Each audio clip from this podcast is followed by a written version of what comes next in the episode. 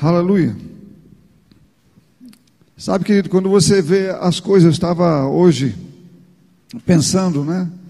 É, naquilo que o Senhor coloca no meu coração, e você, quando avalia tudo que vem acontecendo, não agora não, que nós estamos vivendo, mas desde que Deus criou a terra, Deus que Deus, desde que Deus criou o mundo, ele, ele criou tudo que o criou, e a Bíblia conta como ele o fez, mas desde aquela época, o diabo vem trabalhando para separar o Criador da sua criação. O diabo sabe que se ele conseguir fazer isso, ele vai deixar as pessoas de, de independentes, ele vai fazer com que as pessoas vivam para si mesmo.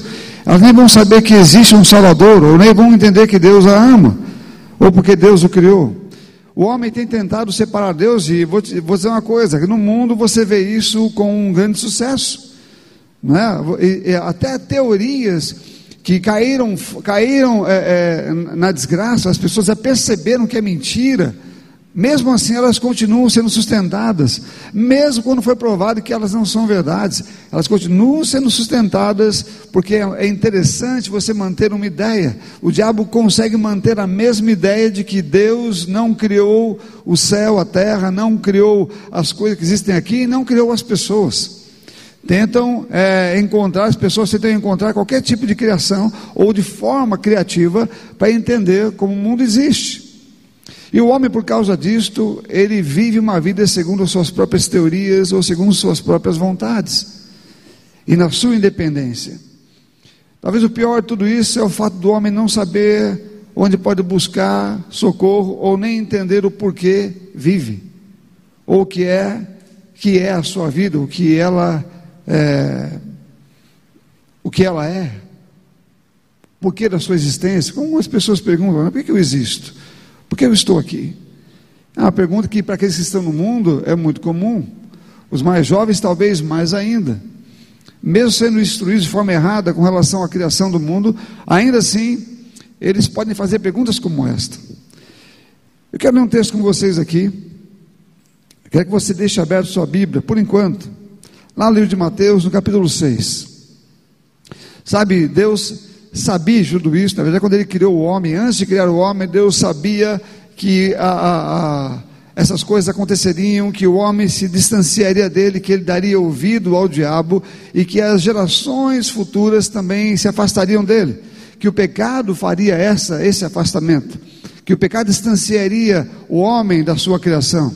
Deus já havia providenciado a maneira pela qual ele seria conhecido novamente. Não é? Todo mundo sabe, as pessoas quando olham, a Bíblia fala que a criação mostra um Criador. A criação ela mostra que ela foi criada por alguém. Mas o homem, de certa forma, ele, ele aceita uma, uma informação falsa, porque ele foi levado para longe da verdadeira. Mas Deus havia providenciado aquele que viria e mostraria ele de novo, em sua grande misericórdia, seu grande amor, ele havia providenciado Jesus, que viria como homem, para como homem mostrar Deus de novo para as pessoas que não tinham mais nenhuma é, relação com ele e não sabiam ou não, ou não sabem qual o tipo de relação Deus tinha com elas. Deus as ama, se ele é alguém bruto, se ele é alguém que não queria, é, é, que odeia a sua criação, ou que trata ela como, como, como nada, né? como, é, como súditos que ele, com quem ele não se importa, não é? Eles não sabiam como era Deus, mas Jesus veio e veio revelar um Deus verdadeiro, um Deus único, um Deus poderoso que nunca mudou. Agora, as pessoas já haviam, e todo mundo aqui vão entender o que eu estou dizendo, elas já haviam criado um sistema de vida, uma forma de viver aqui, uma forma de andar aqui. Nós sabemos que é, nós tínhamos e ainda muitas vezes mantemos em nós uma forma de vida individual, pessoal. E quando nós cremos em Deus, alguns de nós admite ouvir a Sua palavra e que Ele, de alguma forma, entre em nossa vida ou entre em áreas de nossa vida. Mas não sei quantos de nós, de fato, entrega toda a vida a Ele. Aqui em Mateus, no capítulo 6, no versículo 25, diz assim: Por isso vos digo, não andeis ansiosos pela vossa vida quanto ao que haveis de comer ou beber, nem pelo vosso corpo, quanto ao que haveis de vestir. Não é a vida mais do que o alimento, e o corpo mais do que as vestes? Observai as aves dos céus, não semeiam, não colhem, nem ajuntam em celeiros. Contudo, vosso Pai Celeste a sustenta. Porventura, não valeis mais vós do que as aves? Qual de vós, por ansioso que esteja, pode acrescentar um côvado ou uma hora ao custo de sua vida? E por que andais ansiosos quanto ao vestuário? Considerai como crescem os lírios do campo. Eles não trabalham nem fiam. Eu, contudo, vos afirmo que nem Salomão, em toda a sua glória, se vestiu como qualquer deles. Ora, se Deus veste assim a erva do campo, que hoje existe, amanhã é lançada no forno, quanto mais vós outros, homens de pequena fé. Portanto, não vos inquieteis dizendo que comeremos, ou que beberemos, ou com que nos vestiremos, porque os gentios é que procuram todas essas coisas, pois o vosso Pai Celeste sabe que necessitais de todas elas. Buscai, pois, em primeiro lugar o seu reino, a sua justiça, e todas essas coisas vos serão acrescentadas. Portanto, não vos inquieteis com o dia de amanhã, pois o amanhã trará os seus, os seus cuidados. Basta o dia o seu próprio mal. Ele começa dizendo alguma coisa que todos nós precisamos prestar bastante atenção. Primeiro, ele diz que nós não devemos andar ansiosos por coisa alguma. A palavra ansioso ou preocupação é a mesma coisa. Né? Ansioso porque a ansiedade, ela, ela, traz, ela não só traz um desconforto, como traz desconfiança, incerteza com relação à vida, desespero. Você pode acrescentar a isso muitas outras coisas, até mesmo atitudes precipitadas. A ansiedade não tem nada a ver com fé, a preocupação não tem nada a ver com fé, a preocupação é alguma coisa que afasta ah, completamente da fé, ela, ela traz dúvida no coração.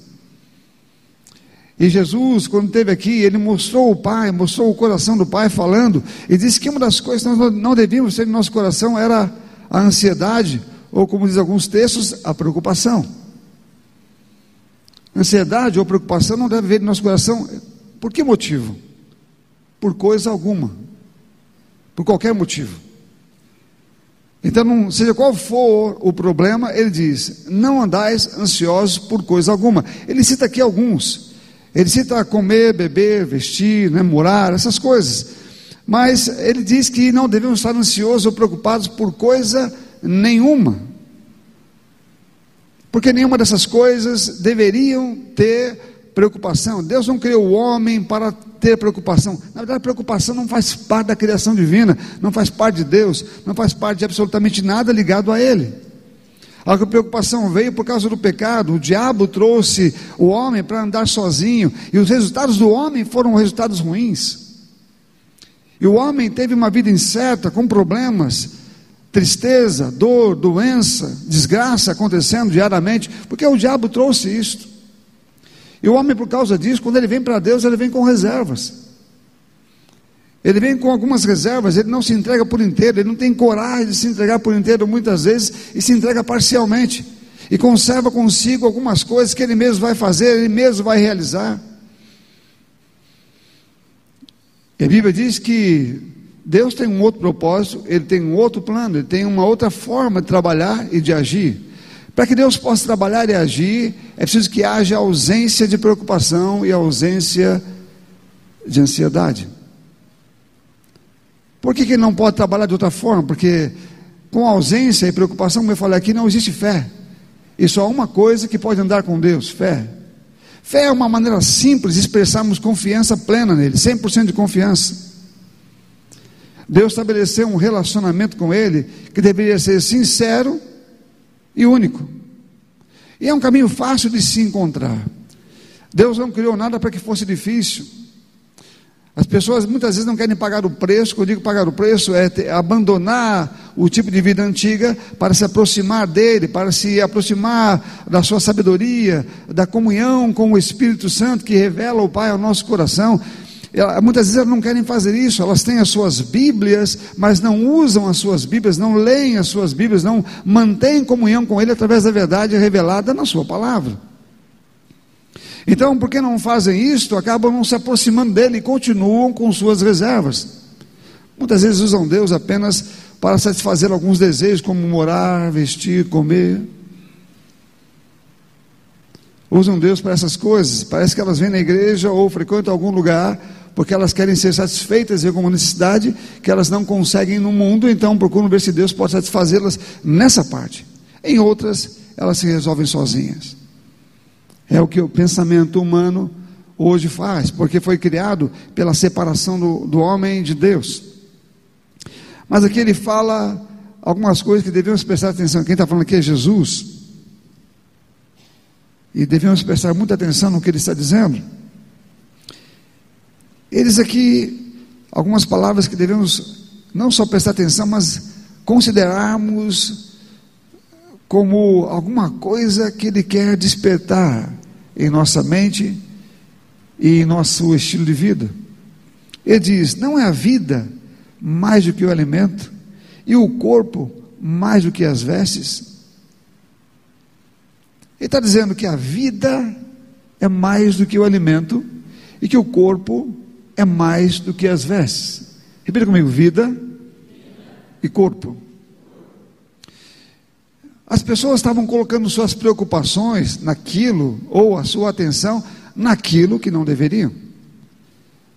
Na comida e nas vestes. Mas está dizendo que as pessoas deveriam pensar na vida e no corpo. Porque o corpo é mais que as vestes e a vida é maior que o alimento.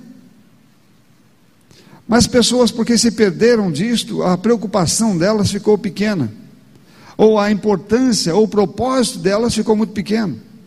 As pessoas vivem por coisas que não fazem sentido. Correm atrás das coisas que não fazem sentido nenhum, querem comer, beber e vestir, coisas que não têm significado e não conseguem entender que a vida é maior que isto e que existe uma história ou existe uma coisa acontecendo, uma briga no mundo espiritual para ter a minha vida. E Deus está nos ensinando que eu devo estar olhando para aquilo que de fato merece a minha atenção e o meu cuidado, a minha vida e o meu corpo.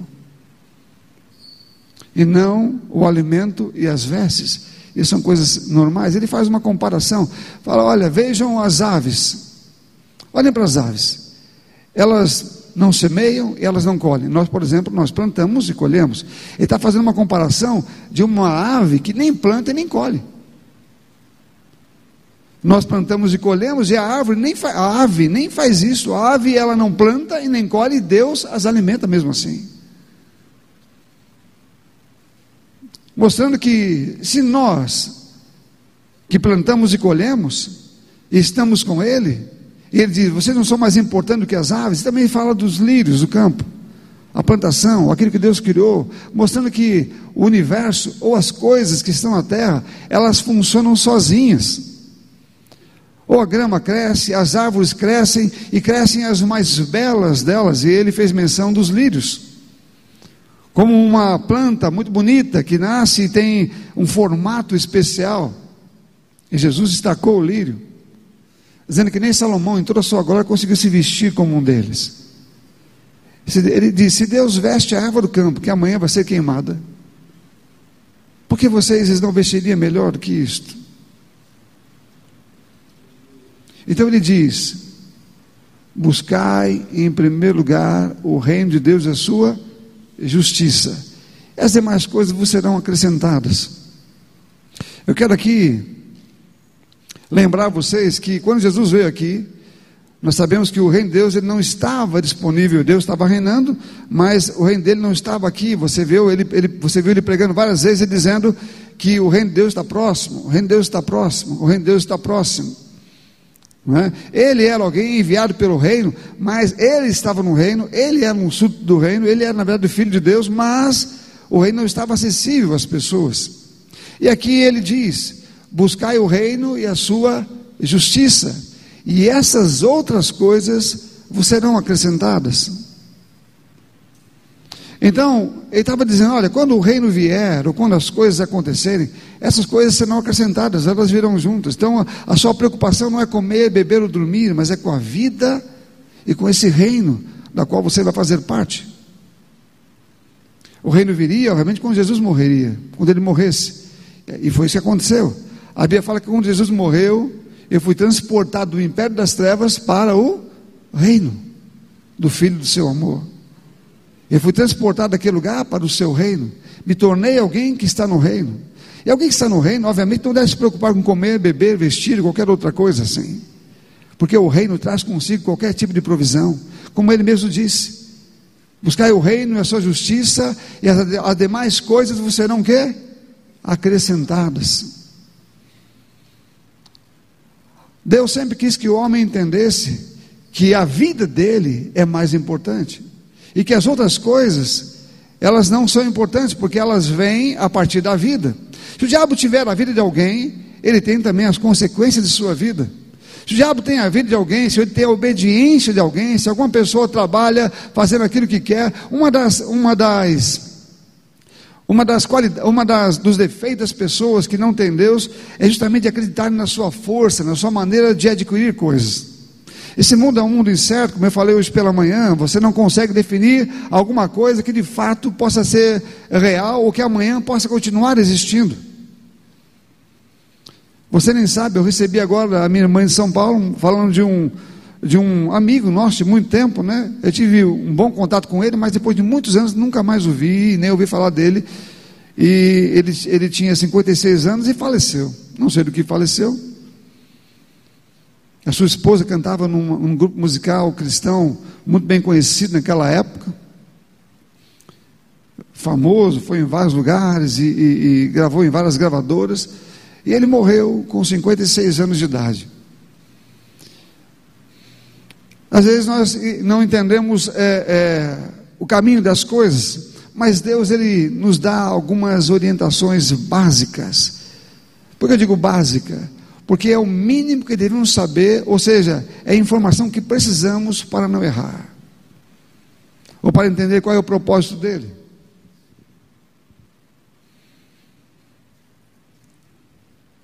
Ele diz, aqui no finalzinho, eu, contudo, vos afirmo que nem Salomão, quando fala dos lírios, em toda a sua glória, se vestiu como qualquer deles. Ora, se Deus veste assim a erva do campo que hoje existe e amanhã é lançada no fogo ou no forno, quanto mais vós, homens de pequena fé. Essa palavra pequena fé não está falando de uma fé pequena, mas como eu falei aqui, o texto original fala de uma fé de curta duração.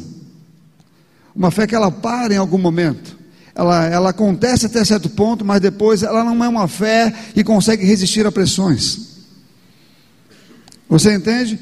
Quando vem a pressão, ela desiste. Ela pode estar até vivendo uma situação milagrosa, ela pode estar no meio do caminho vivendo, e aquilo pode estar para acontecer, pode estar chegando, como eu dei o exemplo de Pedro andando por cima da água, mas por algum motivo ela não resiste às pressões e ela deixa de receber, ela cai.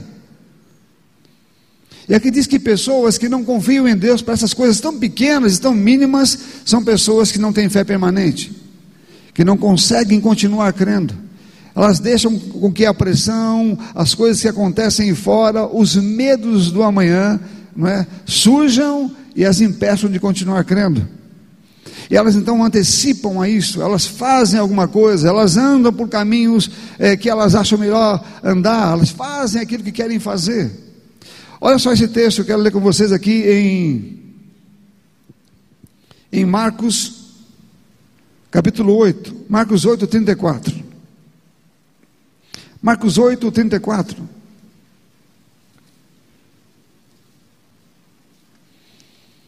Diz assim: Então, convocando a multidão e juntamente os seus discípulos, disse-lhes: Se alguém quer vir após mim, a si mesmo se negue tome a sua cruz e siga-me. Aí ele diz: quem quiser, pois salvar a sua vida, perdê-la. E quem perder a sua vida por causa de mim, do Evangelho, salvá-la. Que aproveita o homem ganhar o mundo inteiro e perder a sua alma. Que daria um homem em troca da sua alma. É interessante aqui que ele está dizendo o seguinte: aqui a frase é, é esta: olha, se você pegar a sua vida, lembra que ele falou que a vida é mais do que o alimento e o corpo é mais do que as vestes. Se você pegar a sua vida e você der ela para mim, ou seja, a meu favor, a favor do Evangelho, se você colocar a sua vida comigo ou deixá-la com que eu realize um plano e um projeto para ela, você vai salvá-la. Mas se você quiser dirigir a sua própria vida, se você quiser andar segundo os seus pensamentos, se você quiser fazer ou aquilo que você propôs para ela para fazer, então você vai perdê-la. Ele começa dizendo que para você é, fazer isso, é, ou no início, você precisa negar a si mesmo. Negar a si mesmo é negar os seus projetos, negar a sua maneira de ver as coisas e deixar que você e permitir que você veja as coisas da maneira de Deus, da forma dele. Isso é um desafio para muita gente que está que quer o controle nas mãos e quer fazer aquilo que acha que deve fazer e quer antecipar ou que quer que Deus faça as coisas no tempo deles. Eles criam situações e querem que Deus faça, eles vão lá, criam uma dívida e querem que Deus pague. Então, o estilo de vida do mundo, como o mundo faz. Mas Deus está dizendo que você precisa negar a sua vida, entregar a sua vida a Ele, e se você fizer isso para Ele, na causa dele, na causa do Evangelho, você vai ganhá-la.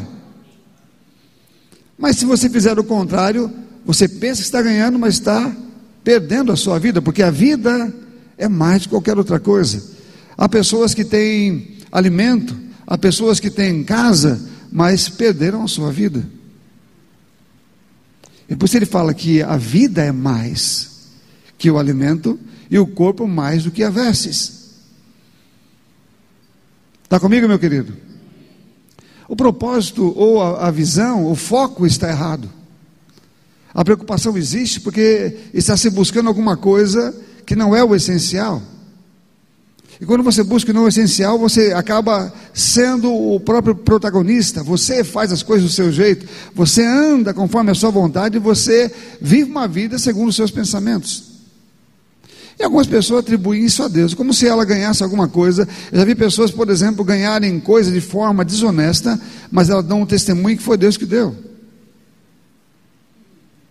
Porque é conveniente para ela pensar que aquilo veio dele. Ela fez coisas no trabalho que não eram correto, mas veio as coisas e ele dá um testemunho de prosperidade. É conveniente para ele falar, talvez ele queira acreditar nisto. Mas ele está perdendo a sua vida, em vez de achar que está ganhando, ele está perdendo a sua vida, segundo a palavra.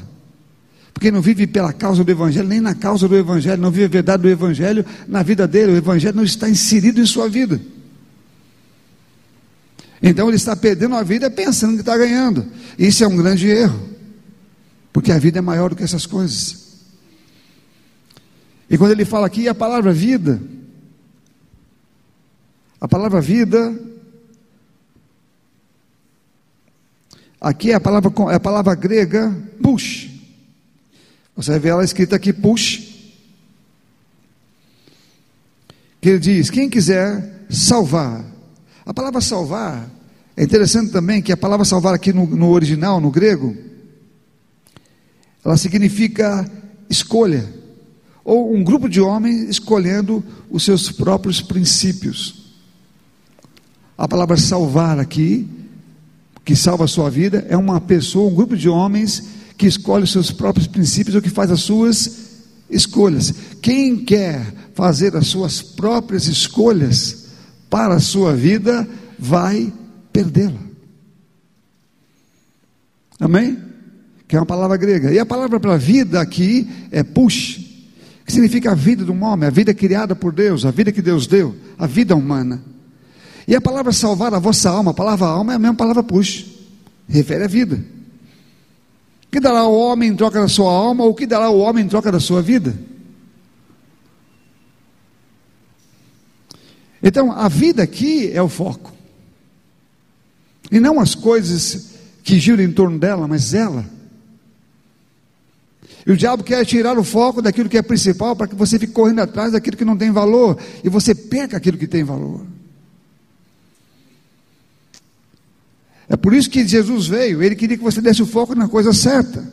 Ele diz: as pessoas do mundo, as pessoas pagãs, os gentios, eles procuram essas coisas, porque eles estão voltados para isso, não para a vida. Mas com vocês, você deve estar voltado para a vida.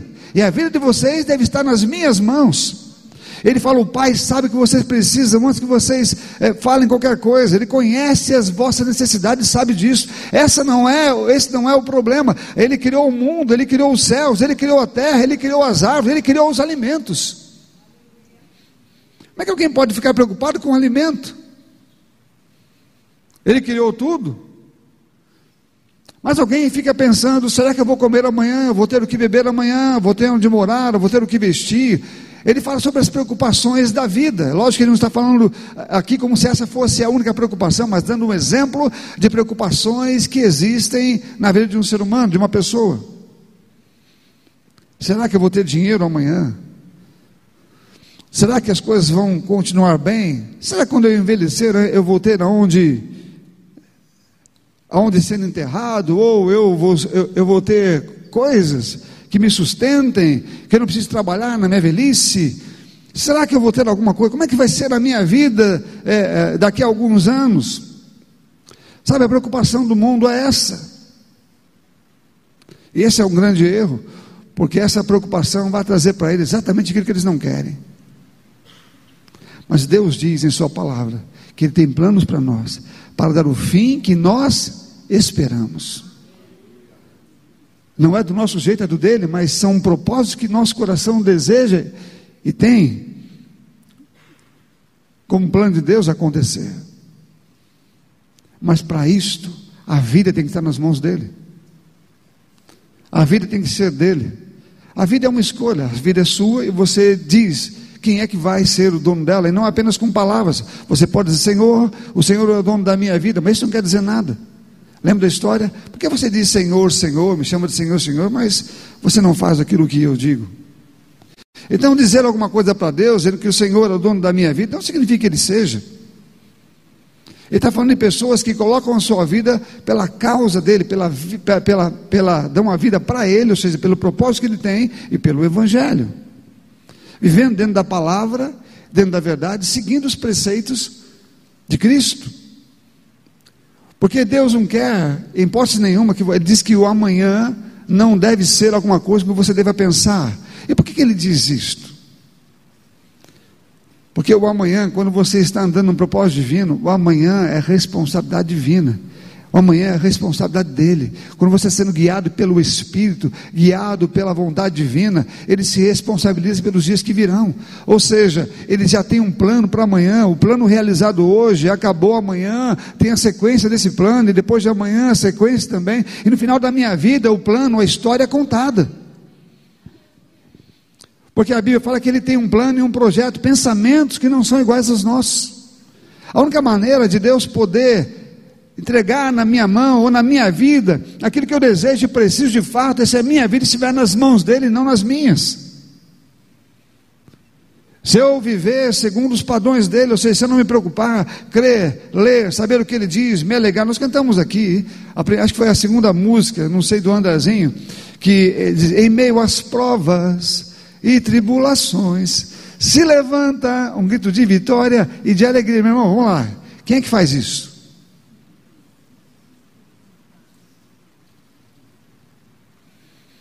Eu quero saber, estou perguntando, você não precisa responder alto para mim. Quando vê aquele problemão para você na sua casa, quem entra no quarto começa a cantar, começa a dizer aleluia, glória a Deus, porque eu sou vitorioso, o Senhor está comigo. Amém. Não precisa falar, não. Eu sei, eu sei que tem gente que faz isso. Eu sei que tem gente que faz isso, mas estou dizendo quem faz isso. Às vezes, ele, é, como eu falei aqui, tem coisas que é muito mais, mais fácil cantar. Mas não adianta eu cantar quando eu não consigo cantar isso, é provavelmente porque minha vida não está entregue totalmente a Ele. Ela está parcialmente entregue a Ele. E a ideia de Deus é que não haja preocupação na minha vida e confie nele. Meu irmão, isso é possível. É possível não ter preocupação. É possível você estar bem. É possível você estar com seu coração leve. É possível você se alegrar no meio da tribulação. É possível, meu irmão. É possível. Dá para fazer isso sim. Depende do quanto você está debruçado nele, na palavra dele, eh, ouvindo a voz do Espírito Santo. É possível você se alegrar todos os dias, mesmo quando você ouve más notícias, quando você ouve boas notícias, amém. Quando você ouve más notícias, você não, isso não mudou você, porque Deus não mudou, as coisas não mudaram, o céu continua do mesmo jeito, Deus continua sendo Deus, e a vontade dele continua sendo a vontade dele, e se você estiver com ele, ou se a sua vida foi entregue a ele, a vida dele e o plano dele estão envolvidos com a sua vida também também. Então você não tem que ter medo e não deve ter preocupação com nada. Seguir a Deus não livra você do dia mal, não livra você da informação errada, livra você das consequências dessas coisas e da mentira do diabo. A Bíblia diz, por exemplo, que o diabo ele anda ao nosso derredor. Pessoas pensam que ele está olhando assim, tentando. Uh, como é que ele entra? Como é que ele andou ao derredor de Eva, por exemplo? Ele foi lá, ele tinha um assunto, ele tinha um motivo, uma tentação, alguma coisa que estava pairando. Ele sabia da, que eu falei esses dias que aquela árvore, ela deve ser uma árvore, é, parecia ser uma árvore especial, talvez para Adão, porque era a única árvore que ele não podia tocar. Então, quando Eva foi criada também, ela foi criada depois de Adão, a Bíblia diz que ele estava só, então Deus vendo isso, criou a, a mulher, né? Já viu o propósito de Deus criar, e ele criou a, a mulher. E quando ela soube, possivelmente a partir de Adão e não de Deus, que aquela árvore não podia ser comida. Então, ela também deve ter feito daquela árvore uma árvore especial, passar por todo quanto é canto e olhava. A Bíblia fala que ela, eles viam aquela árvore e parecia que o fruto era bom. Visualmente olhando, ele tinha uma visão boa. Como é que um fruto pode ter uma visão boa para comer, se Deus disse que, que traria morte? O diabo instigou muitas vezes, talvez primeiro começando apontando aquela árvore. Olha como é boa aquela árvore. Olha como é boa aquele, aquele fruto. Então passava, deve ser um fruto especial. Sabe, muitas palavras sendo lançadas na cabeça de, de Eva, muitas vezes, porque se a Bíblia fala que Eva foi enganada, é, possivelmente a, a, a, o diabo parou tentar enganar diretamente Adão, porque não conseguia levá-lo a isto, mas ele tentou de uma outra maneira, ele veio de uma outra forma, ele conseguiu pegar é, dois coelhos com uma paulada só. ele foi através de Eva, e com Eva ele pegou Eva e pegou Adão, e foi instigando ela até o dia em que ela foi falar com Adão e ambos comeram do fruto. Ele ficou andando ao redor, falando, jogando coisas na mente, jogando as palavras, para que aquilo que ele quis, queria que acontecesse, uma hora acontecesse. Ele não sabia se iria ter êxito, mas ele trabalhou para isso. E não é diferente hoje. Ele faz do mesmo jeito, ele vai instigando, ele vai cercando, ele vai jogando as ideias, ele vai jogando as palavras. Ele sabe coisas pelas quais você já tem se preocupado, a sua boca tem confessado isso muitas vezes. Ele tem falado: olha, não sei como é que vai ser, olha, as coisas não, não estão tão bem, olha, pelo, pela forma como está indo, talvez, é, olha, vai dar mal no final. Então ele, ele já conseguiu êxitos, vários êxitos, ele consegue ver facilmente que ele está conseguindo isso? Pelas nossas palavras, vamos soltando elas, vamos falando ela, e ele vai percebendo, ele vai compreendendo que já ele está ganhando campo, ele está ganhando campo, falta pouco para ele conseguir concluir uma grande tragédia, um grande problema, ou ele entrar com mais força na vida da pessoa, porque ele conseguiu transformar aquilo que era muito importante, as palavras deles não repetiam o que Deus estava dizendo, a palavra daquelas pessoas estavam repetindo o que o diabo estava dizendo dizendo, ele conseguiu a influência dele na vida daquelas pessoas, conseguiu colocar os seus pensamentos em sua boca. Ficou mais fácil para ele agora derrubar essa pessoa, ele conseguiu a brecha que ele queria. Porque não pense que a brecha que ele quer começa logo com um grande pecado. Alguém fazendo uma grande coisa errada. Não, começa falando a coisa errada. Começa dizendo a coisa errada. Começa acreditando na coisa errada. Depois entra com tudo, ou está entrando já com tudo isso, a preocupação, o medo e a ansiedade, que são o que vai concluir a destruição daquela situação, daquela vida, daquela pessoa.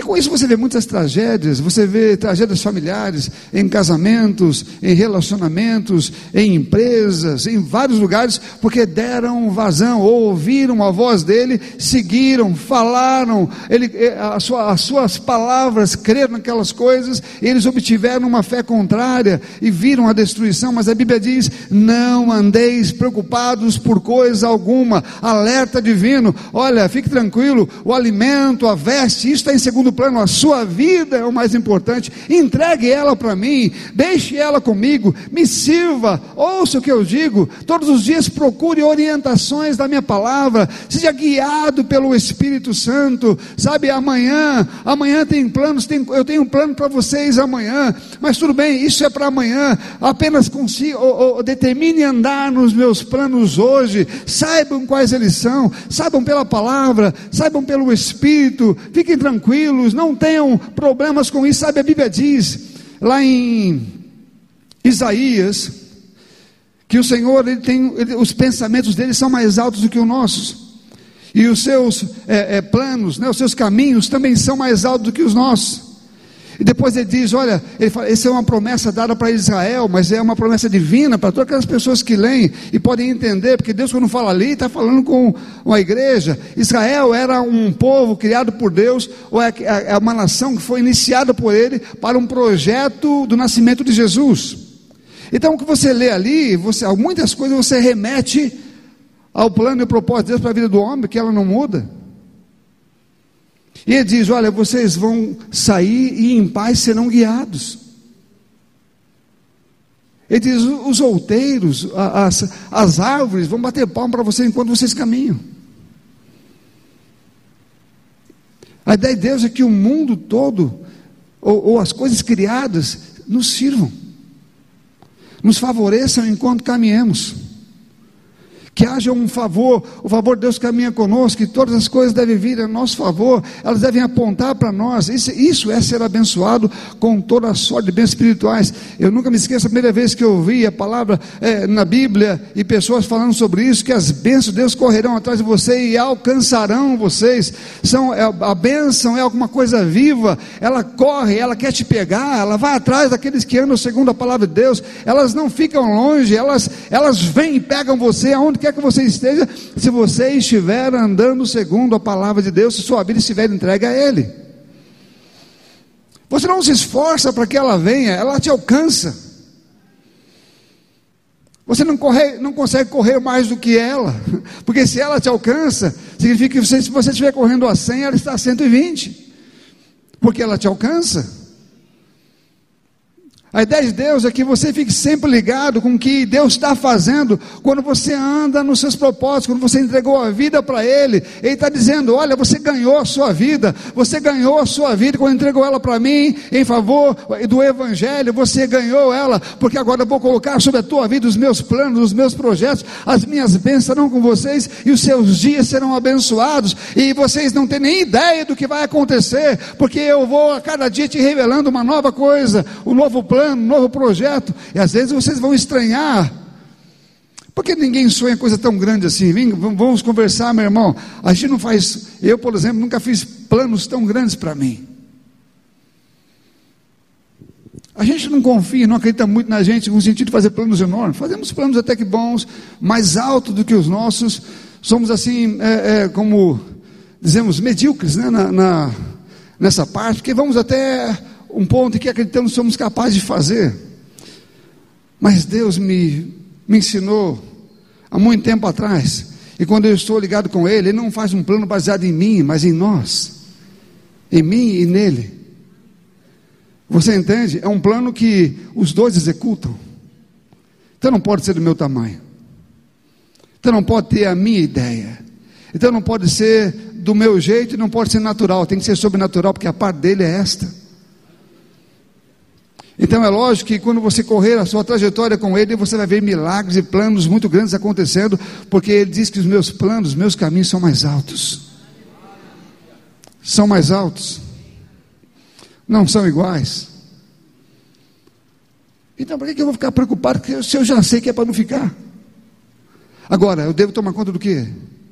Da minha vida, Não é contra comer e beber, mas a minha vida. A sua vida está seguindo que caminho? Está na mão de quem? Esse talvez seja o problema. É, é disso que ele está falando aqui. Não é do comer, não é do beber, não é do vestir, é onde está a sua vida, está na mão de quem? Porque se não estiver na mão dele, estiver na sua, você vai perdê-la. Mas se estiver de fato nas mãos dele, você vai ganhá-la. Então ele, ele diz: olha, não se preocupe com aquilo que não deve, que não está, que não é importante, mas cuide-se para colocar a sua vida no lugar certo, no centro da vontade divina, orando ao Senhor, vivendo uma vida, Ele sabe como encontrar você na sua caminhada, quando você é sincero e tem vivido uma vida real com Ele. Quando você não decide sozinho o que vai fazer, mas faz de Deus um, um grande parceiro e o seu maior conselheiro, através do Espírito Santo. Deus quer que você conte com Ele. Ele sabe que você é a parte mais frágil disto. Que eu sou a parte mais frágil, que Ele é a parte mais poderosa. Ele sabe disso. Ele não está querendo que você pense mais de você do que você pode pensar dele. Ele quer que você acredite nele mesmo, confie nele e acredite que a parte milagrosa, a parte poderosa vai vir dele. Crer nele. Crer nos milagres. Tá, a palavra poder dada ao Espírito Santo, você deve, sabe que a tradução dela no original é dunamis, que ela é a raiz da palavra criada como dinamite que você conhece, que, dá, que provoca aquela explosão, e dependendo da dinamite, ela pode destruir prédios, ou muito mais do que isso. Então a palavra de Deus, ela fala que o poder de Deus, ou o poder do dunamis de Deus, ele está disponível a nós para acontecer em qualquer momento da nossa vida, ou seja, é possível que você esteja andando no caminho de Deus, uma explosão do poder dele aconteça do nada. Você fala, meu Deus, como isso aconteceu? É o dunamis. É o poder de Deus em manifestação na vida daqueles que o servem, que estão andando segundo a sua palavra. Você deve contar com esse poder. Você deve contar com essa verdade. Se você é um crente, você deve contar com o sobrenatural. Se você é um crente, deve contar com o milagre, deve contar com a verdade. Ele fala: Não envio a minha palavra, eu não faço isto. A minha palavra não vai para algum lugar e volta para mim sem realizar. Ele diz: A minha palavra ela vai, ela realiza o que eu enviei para realizar e ela volta satisfeita pelo que fez. Ele está dizendo: Eu sou assim, é no mesmo caminho que ele fala sobre os pensamentos ser maiores. Ele diz: A minha palavra é assim. Então, se andamos com Ele, confiamos nele plenamente, não confiamos nele parcialmente, não jogamos algumas coisas mais difíceis para Ele e assumimos as outras. Ele diz: entregue a sua vida completamente a mim, entrega tudo a mim, tudo a mim. Ele diz: se você entregar tudo para Ele, se você negar a si mesmo, Ele diz: olha, a sua vida vai estar em boas mãos. Eu vou dirigir você, vou te dizer quando você tiver dúvida, qualquer dúvida que for, você pode perguntar para mim: Senhor, eu estou vivendo isso, qual é a tua vontade sobre isso? Isso, e ele vai te dizer, ele vai achar, ele é um bom comunicador, pastor, como é que eu vou saber? Como é que ele vai responder isso para mim? Meu irmão, você não conhece nenhum comunicador melhor do que o Espírito Santo, ele sabe como chegar até você, ele sabe como falar com você, ele sabe como dizer a verdade no seu ouvido, fazer você saber o que é o caminho, qual é a vontade dele, ele sabe como chegar até você. Você não é a pessoa mais sábia do que ele. E você não tem que adivinhar. Oh, Espírito Santo, eu quero, eu quero tanto entender você. Eu quero entender o que você está falando, mas eu não estou entendendo. Está lá, não, eu estou falando. Olha aqui, faz isso. Não, eu não estou entendendo. Não, não, precisa fazer isso não. Não há uma guerra de, de línguas. O Espírito Santo é o sábio na história. E Ele sabe como falar com você, como chegar até onde você está e como guiar você se seu coração é sincero, é verdadeiro, então entrega a vida a Ele. E não se preocupa.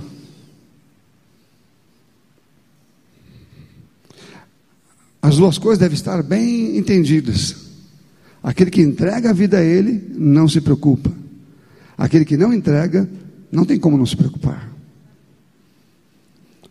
Porque ele vai viver segundo suas próprias forças. Não tem nenhuma parte milagrosa ali. Não tem nada acontecendo, não tem favor divino. Não tem nada. Porque ele, ele decidiu tomar conta. Decidiu assumir o controle da sua vida e não fazer aquilo que a Bíblia diz. Não entregou a sua vida para o Evangelho, para fazer aquilo que a Bíblia diz e confiar em Deus. Sabe, há pessoas que, é, que, tem, que abrem suas empresas, já conversei com algumas pessoas, porque num mundo como esse, meu querido, ou você é um crente ou você não é crente. Porque tem gente, nós compramos aquelas cadeiras que não chegaram ainda porque a pessoa está sendo, diz que é cristã lá. Nós compramos com referências, entregou para outros lugares também. Diz que é cristã, mas ele não tem palavra nenhuma, nenhuma. Tudo que ele falou não cumpriu. Ele está enrolando e mentindo o tempo todo. Eu não trato com ele, quem trata com ele é, é, é o pastor Leandro. E o tempo todo enrolando, dizendo, não, não vou entregar, vou entregar, vou entregar, vou entregar. E não entrega. Meu irmão, esse homem, essa pessoa, com certeza, ela não está sendo guiada pelo Espírito Santo. E com certeza vai ter uma, uma surpresa lá na frente pelo que está fazendo. Mas ele não é a única pessoa, não está ali sozinho, não. Tem muita gente que está no mundo que usa os mesmos artifícios não falam a verdade para as pessoas, porque eles têm medo de perder clientes, medo de perder o, o que tem, mentem e se dizem cristãos. Eles têm medo de alguma perda, então eles mentem, ou mentem, ou enrolam a pessoa de alguma maneira, porque tem medo de perder alguma coisa. Isso não é entregar a vida ao Senhor, não é entregar a sua vida ao Senhor de fato, e, em prol do Evangelho. Isso é viver a sua vida do seu jeito, da sua maneira, da sua forma.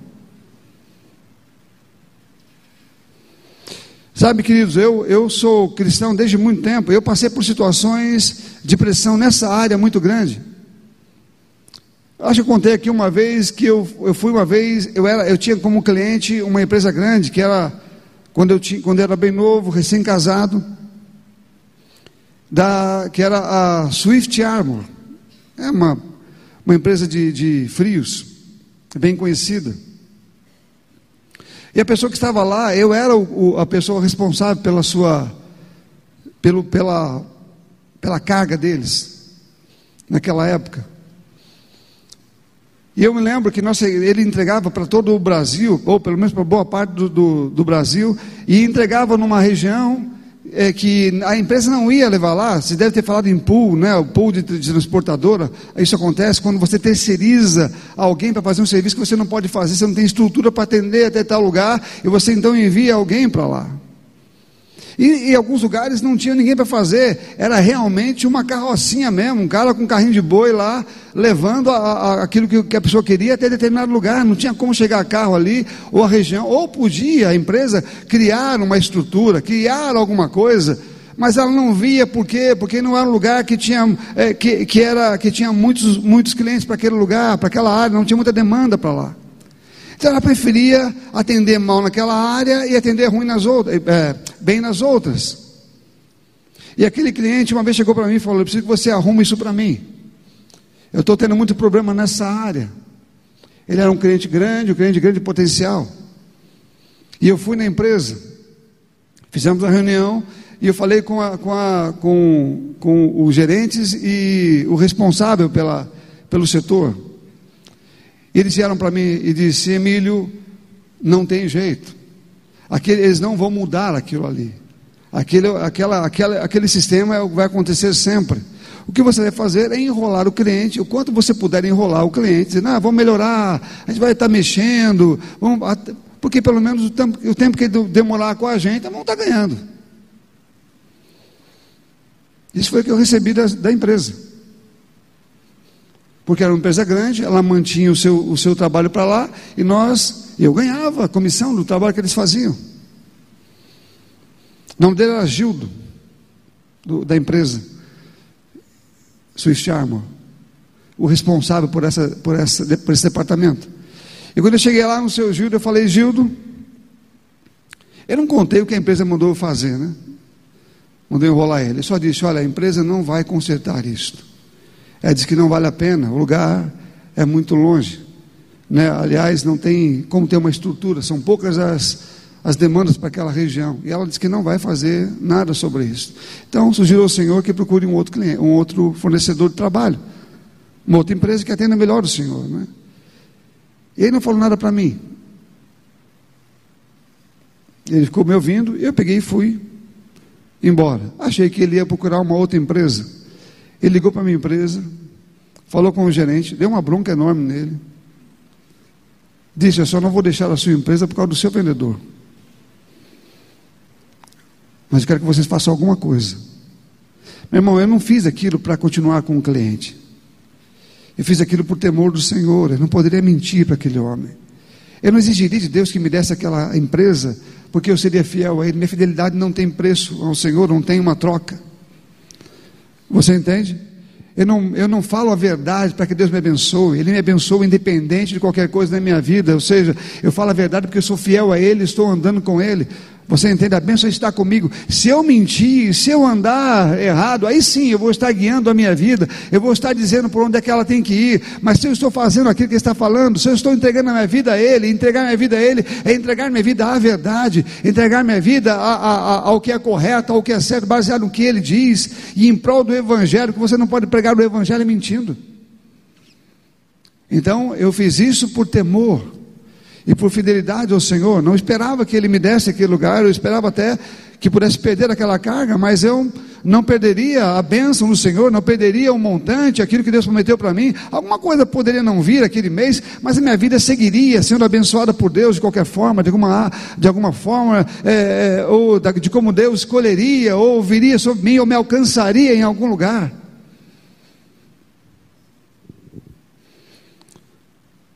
Mas nós não trabalhamos com mentira, não trabalhamos com essas coisas, nós entregamos nossa vida a Ele. Amém, irmãos? Não temos que ter medo do resultado, porque o resultado é abençoador.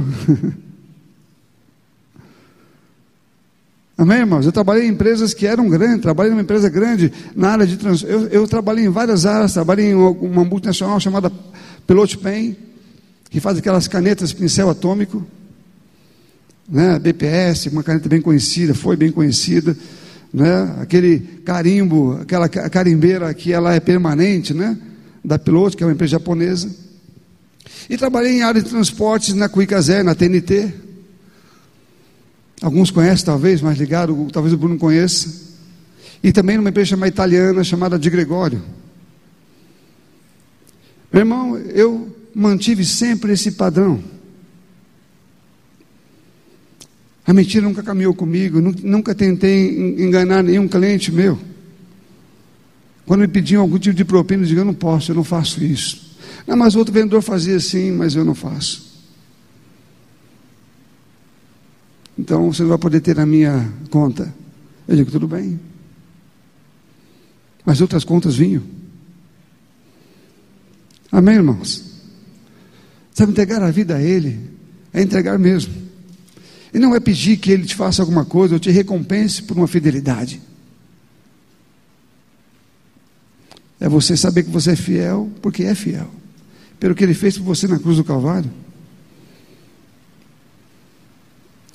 Deus tinha planos para a minha vida e eu precisava passar por um processo, obviamente, de fidelidade para que Ele pudesse me entregar coisas mais, coisas maiores na minha mão. Deus não trabalha com, nós sabemos, com mentirosos, não trabalha com pessoas que enrolam, que enganam. Ele trabalha com verdade. Ele trabalha com corajosos, com ousados que o temem de fato, que não negociam essas coisas. Ele espera que nossa vida seja entregue a Ele e nós renunciemos medos, inseguranças, confiança no mundo. E declaremos quem somos de fato nele. Meu irmão, há um plano de Deus perfeito e grandioso nos esperando, esperando cada um de nós. Há um projeto divino e quer nos alcançar. Deus tem prazer em desenvolver tais projetos em nossas vidas. Mas não será desenvolvido quando nós andamos parcialmente com Ele, dizendo sim aqui, mas não aqui. Lembra? 100% para Deus é 100%, 95% é como um 5 negativo. Ou como 5. Se você dá 95, mas não dá 5, os 95 é como 5 que você não deu. Porque Deus trabalha com 100%. Amém, irmãos? Deus trabalha com 100%. Ele não entregou a você 50%, ele não entregou para você é, 70%, não entregou para você 90%, ele entregou 100% do seu filho. O projeto foi 100% realizado. E Deus exige é a nossa menor parte, é o que a, a parte mais fácil é a nossa. E Deus quer também o mesmo 100%. Quando as pessoas servem o diabo no mundo, eles servem o diabo 100%. Eles fazem tudo que não presta, realizam coisas que não prestam, seguem o diabo sem reclamar, fazem todo tipo de imundícia, se envolvem com todo tipo de, de podridão. E quando vem para Deus, tem que andar 100% na santidade, na vida, na alegria, na paz, e sendo guiado pelo Espírito Santo. Amém, queridos? Esta é a história dos homens e das mulheres com quem Deus anda e quer andar. Então ele diz que você não deve é, estar com o seu foco na comida, na bebida, na casa, no carro, no apartamento, na casa. São coisas lícitas. Mas seus olhos, seu foco não deve estar aí. E o seu dinheiro não deve ser seu, deve ser dele. Você deu tudo para ele, o dinheiro teu é dele. Amém, irmãos? Não, pastor, mexe tudo menos no meu dinheiro. Foi tudo bem. Se Deus não tem o seu dinheiro, ele não tem você. Amém, irmãos? Aleluia. Então, tudo que você tem deve ser dele. Nós cantamos isto, meu irmão. Tudo que eu tenho é teu. E deve ser de fato. Entendemos que a nossa vida de entrega, ela deve ser verdadeira e real, e não fictícia, não é alguma coisa que eu canto. Porque senão não vai adiantar nada, eu estou cantando, mas a minha vida está caminhando para o outro lado. E você pode andar, às vezes, ou pessoas assim podem andar cheio de preocupação, incertezas e ansiedades. Querendo todo tempo aconselhamento, porque estão todo tempo com problemas. Mas a Bíblia nos ensina que é possível você viver bem. O pastor Bud dizia assim: Eu não tenho preocupação, irmão. E naquela época, quando eu ouvia ele, porque eu, eu era, na minha infância, né, quando tinha, minha infância assim, eu tinha minha juventude, né? Eu era o campeão de preocupação, meu irmão. Eu era, eu era uma pessoa, pessoa preocupada, porque eu vim de uma família turbulenta. Então eu tinha dores estomacais muito grandes. Eu tomava aqueles remédios fortes para passar a dor. É, é, da, da gastrite nervosa que eu tinha e tinha dor do remédio depois. Quem sabe o que eu estou falando entende o que eu estou dizendo sobre o remédio. Eu vivia assim, então eu vivia muito preocupado com as coisas. Eu trabalhava certinho, dava todo o dinheiro para minha mãe. A minha história é, não era uma história de pessoa irresponsável, mas eu ficava, é, eu ficava preocupado com o dia de amanhã, como ia acontecer. E logo que me casei, ainda mantinha essas preocupações. E eu ouvi o pastor Bud dizer assim: eu não, eu não me preocupo, irmão. Eu falei, como é que ele pode não preocupar? Todo mundo se preocupa. Tem gente que diz: alguém não se preocupa, é porque não é responsável. Bom, então Deus não é responsável. Porque Deus não se preocupa. E também diz para nós não nos preocuparmos com coisa alguma. E eu, eu fui várias vezes na casa do pastor Bud. Dormi lá várias vezes. E eu nunca vi aquele homem se preocupar com nada mesmo. Ele era muito pacífico, ele tomava café de boa, né? Só não podia falar incredulidade diante dele, mas ele era alguém que descansava o tempo todo, estava rindo, brincando mexendo com plantas, e ele passou muito apuro, meu irmão, passou muitas situações difíceis, eu, conheço algumas. Ele dizia: Eu não me preocupo. Ele era sincero. E eu aprendi que um homem pode não se preocupar a partir de olhar para a vida do pastor Bud. Podia ter vindo pela Bíblia, mas ele foi uma inspiração para mim. Agora, não se preocupar é um treinamento. Repita comigo: treinamento. É um treinamento. Eu tive que me treinar para isto, porque eu queria me preocupar. É como o vício de açúcar. Quem tem visto o açúcar sabe o que eu estou dizendo. A pessoa quer comer um docinho, ela, ela tá, o docinho está ali, ela não vai pegar, ela fica, vai pegar, né? ela tem que não pegar, sair de perto não pegar, mas se ela ficar muito perto do doce, ela come. A preocupação ela é assim, vontade de se preocupar. Você precisa se preocupar, porque parece que a preocupação vai gerar uma, uma solução. E eu aprendi que ela não traz nada, não. Peguei e mudei a minha posição. E comecei a resistir aquilo e não me preocupar. Eu desligava minha cabeça e, e, e caminhava pela, pela palavra de Deus, dizendo: Deus está dizendo isso, eu vou confiar nele. Meu irmão, nos primeiros dias foram muito difíceis, estava me desintoxicando dos pensamentos mundanos que mantinham preocupação em mim e me enchendo da confiança em Deus, da palavra dele. Amém? Eu pratico isso, continuo exercitando até hoje. não deixa entrar. Preocupação quer bater na minha porta? Quer, meu irmão. Mas eu não deixo entrar. O mesmo Deus que me manteve até aqui, vai me manter no meu futuro que eu estiver aqui ainda também, do mesmo jeito. E o Deus que vê o amanhã, diz para mim que não preciso ver, porque Ele já está vendo. Amém, irmãos? Sabe, Deus, Ele é atemporal, Ele não está no tempo, Ele não vive como nós. Você está preso numa, numa redoma de tempo, mas Deus não. Ele está dando volta em tudo, Ele consegue ver todas as coisas. Para Ele não tem passado, não tem presente, não tem futuro, é uma coisa só. Então Ele está no controle, meu irmão, daquilo que você não está. Ele, ele, ele pode controlar o que você não controla. Ele pode ver o que você não vê. Meu irmão, essas coisas para você, para algumas pessoas que são preocupações, para Deus não é nada, absolutamente nada. Ele consegue pegar dinheiro da boca de peixe, ele faz brincadeira com essas coisas, porque essas coisas para Deus é simples, não são complicadas. Nós é que precisamos acreditar nele para experimentar tamanhos milagres. Jesus alimentou uma multidão com, com poucos pedaços de pães e peixes peixes, ele não tem problema com multiplicar coisas. O que Deus quer é a sua vida nas mãos dele. Ele quer que você ande com ele. Milagre para Deus não é o problema, mas dar a vida a ele é uma coisa que ele precisa entregar os seus dias, a sua sinceridade, é, a, a sua palavra, o seu coração. A, a, em prol dele e do Evangelho é o que é necessário para que ele possa fazer aquilo que ele quer fazer. Jesus disse: trabalhem pela, pela comida que permanece, não pela comida que perece, mas que permanece para a vida eterna. Então, a história divina de Deus para os milagres, ou para que um futuro seja de sucesso em nossa vida, está ligado ao, a quem entregamos nossa vida. O foco não é comer e beber e dormir, é a vida e o corpo a vida e o que eu faço com o meu corpo, o que eu faço com a minha língua, o que eu faço com a minha mente, o que eu faço com essas coisas. Esta é, esse é o foco. Aleluia. A vida é mais, o corpo é mais do que essas coisas. E é nele que Deus quer que você coloque a sua atenção plena porque é atrás dele ou atrás da sua vida que o diabo está. Ele quer roubar a sua vida, ele quer matar a sua vida e quer destruí-la.